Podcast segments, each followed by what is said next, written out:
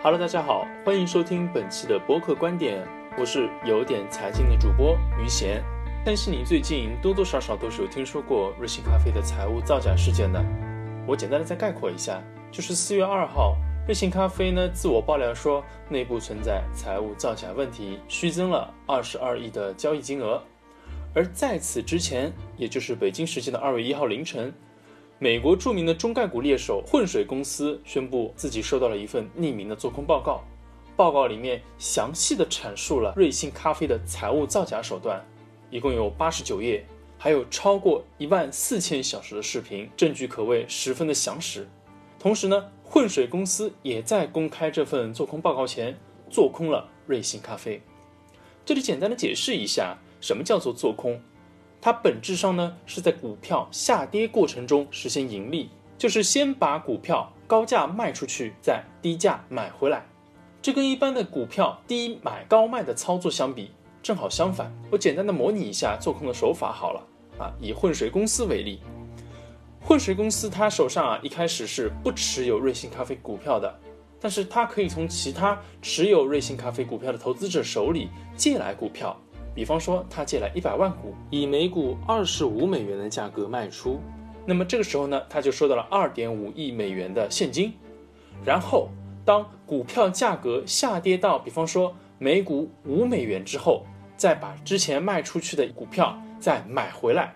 买回来之后呢，再还给借给他股票的这些投资者。这一卖一买啊，混水公司他就净赚了两亿美元，这就是他做空的利润。而瑞幸咖啡针对混水公司二月一号的做空声明，当时就回应说：“我们自证清白。”结果我们也看到了，在瑞幸咖啡完成自查之后，确实发现自己的身子脏了。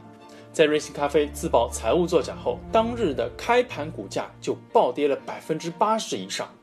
所以，大家现在不仅可以用瑞幸咖啡发的优惠券去买三折的咖啡，还有机会买到两折的股票。在这造假事件爆出之后，国内的网友反应都特别的有意思，呃，一群人说瑞幸咖啡实在是民族之光，收割美帝国主义的这些韭菜，补贴我们中国用户买咖啡，实在是太有良心了。那还有一群网友说，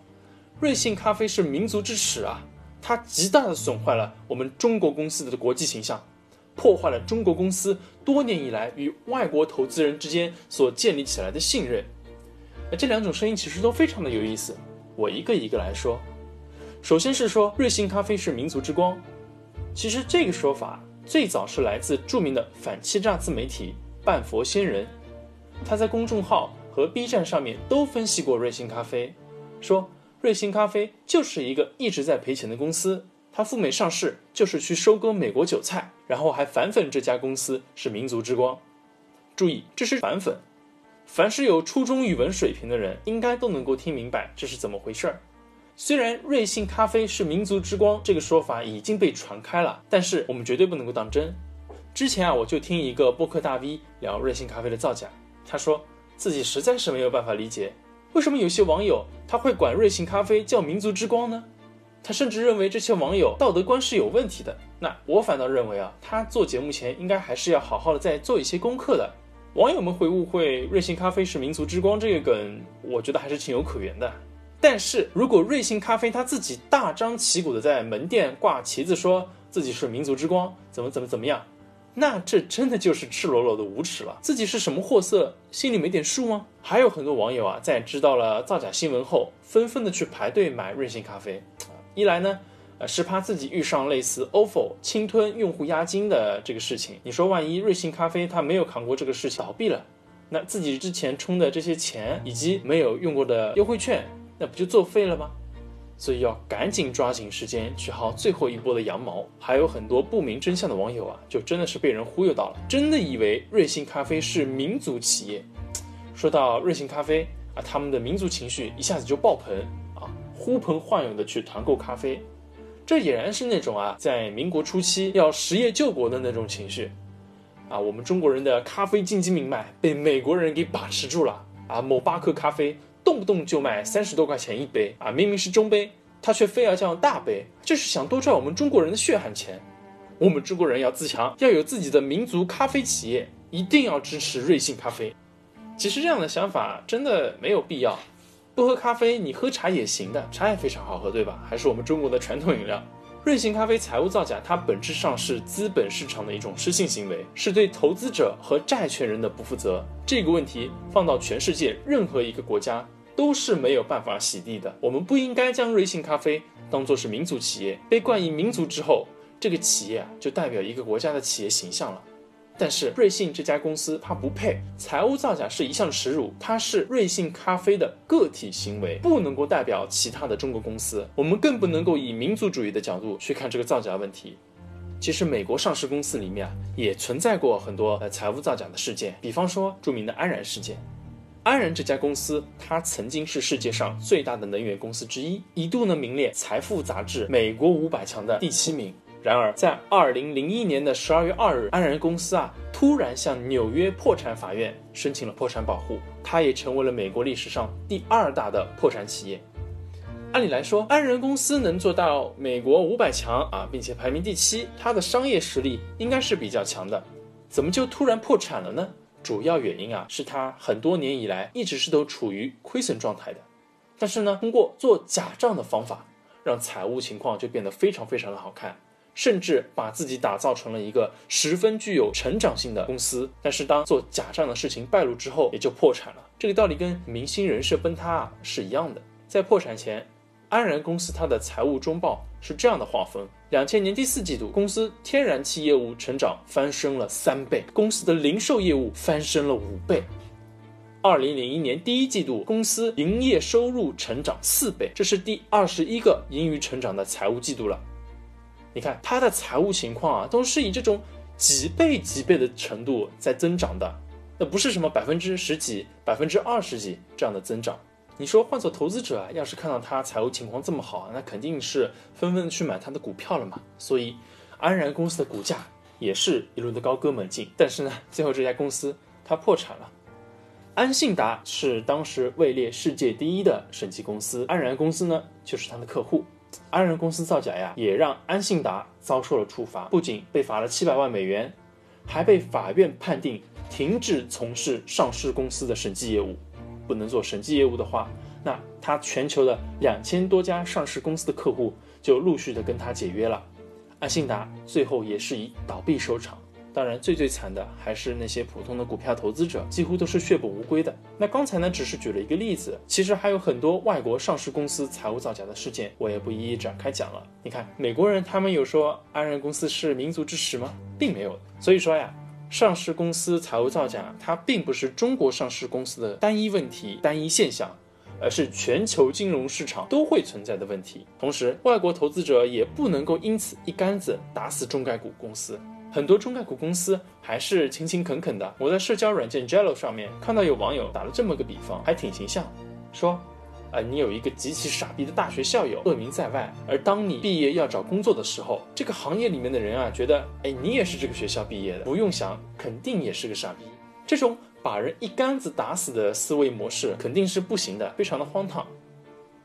但是对于这种恶意造假的上市公司，还是应该让他遭受惩罚的。在混水公司做空报告公布前，包括瑞幸咖啡的审计公司，没有任何人、任何机构这么刨根究底的去调查过瑞幸咖啡。那最最主要的原因的话，是他们没有足够的动力去这么做。混水公司这样的做空机构啊，它就有这样的动力。作为市场做空机构，混水公司去调查上市公司造假的动力，是通过这样的方法来获得巨大的财富。对于做空机构来说，做空单纯是冲着钱去的，也不存在善意和恶意之分，啊，这种想法多么的质朴啊，只想搞钱。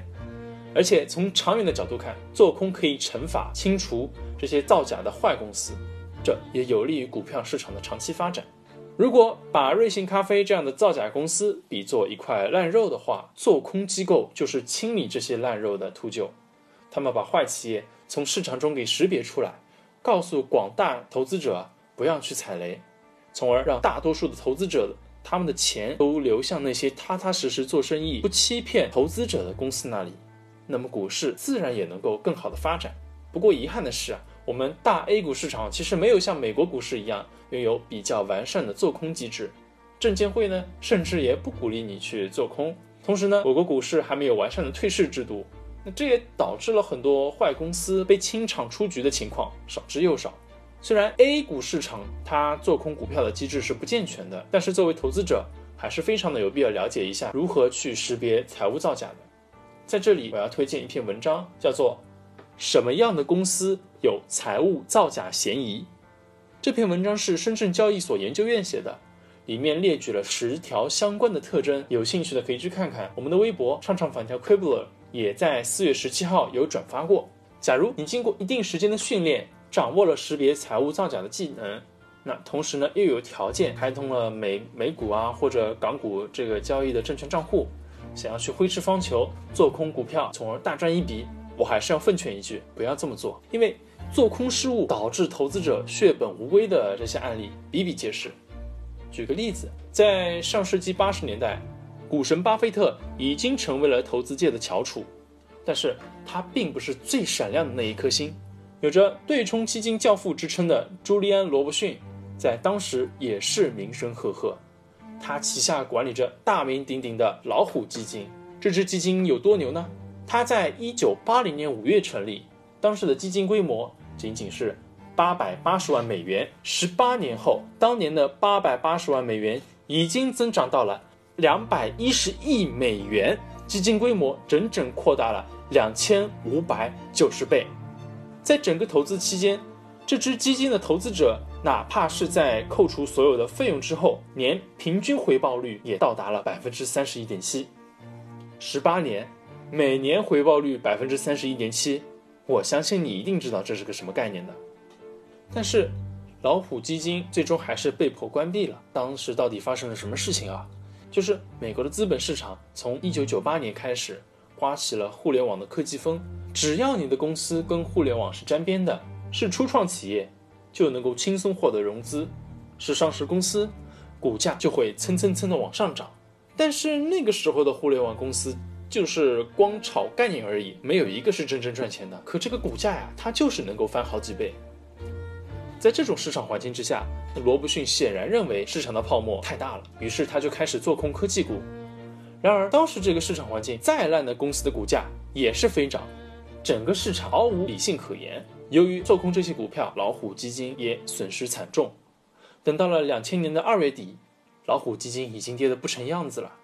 基金越跌。投资者也越拼命的撤资，结果啊，仅仅一年多的时间，老虎基金所管理的资产规模从巅峰的两百三十亿美元狂跌到了六十五亿美元。而到了三月，罗伯逊彻底扛不住了，干脆决定关闭基金。可最令人唏嘘的是，老虎基金是在两千年的三月三十日正式关闭的。二十天前的纳斯达克指数刚刚创下了历史新高。结果仅仅到了四月，整个市场就开始狂跌了，一个月就跌了百分之十五，而接下来的两年跌了近百分之八十。想想看啊，如果罗伯逊是在四月份开始做空的，他的回报肯定是难以想象的。你看，掌管百亿美元规模的基金投资天才，比你聪明、比你强，都因为做空失败，最后呢惨淡收场。所以啊，真的不建议普通的个人投资者。去做空股票。好了，那本期节目呢，主要是想要告诉大家两件事情：一，瑞幸咖啡财务造假是他的个体行为，造假可耻，丢的是他自己的脸，不代表中国企业的整体形象。第二件事，做空呢，虽然有机会能够让投资者获得巨大的财富，但是风险呀，也同样十分的巨大，不建议个人投资者去做空股票。那本期的节目呢，就到这里了。我是于贤，欢迎搜索“有点财经”，我会持续的跟大家分享关于商业投资相关的知识内容。当然，也可以在节目下方留言，发表你对瑞幸咖啡财务造假以及股票做空的看法。我是于贤，我们下期再见。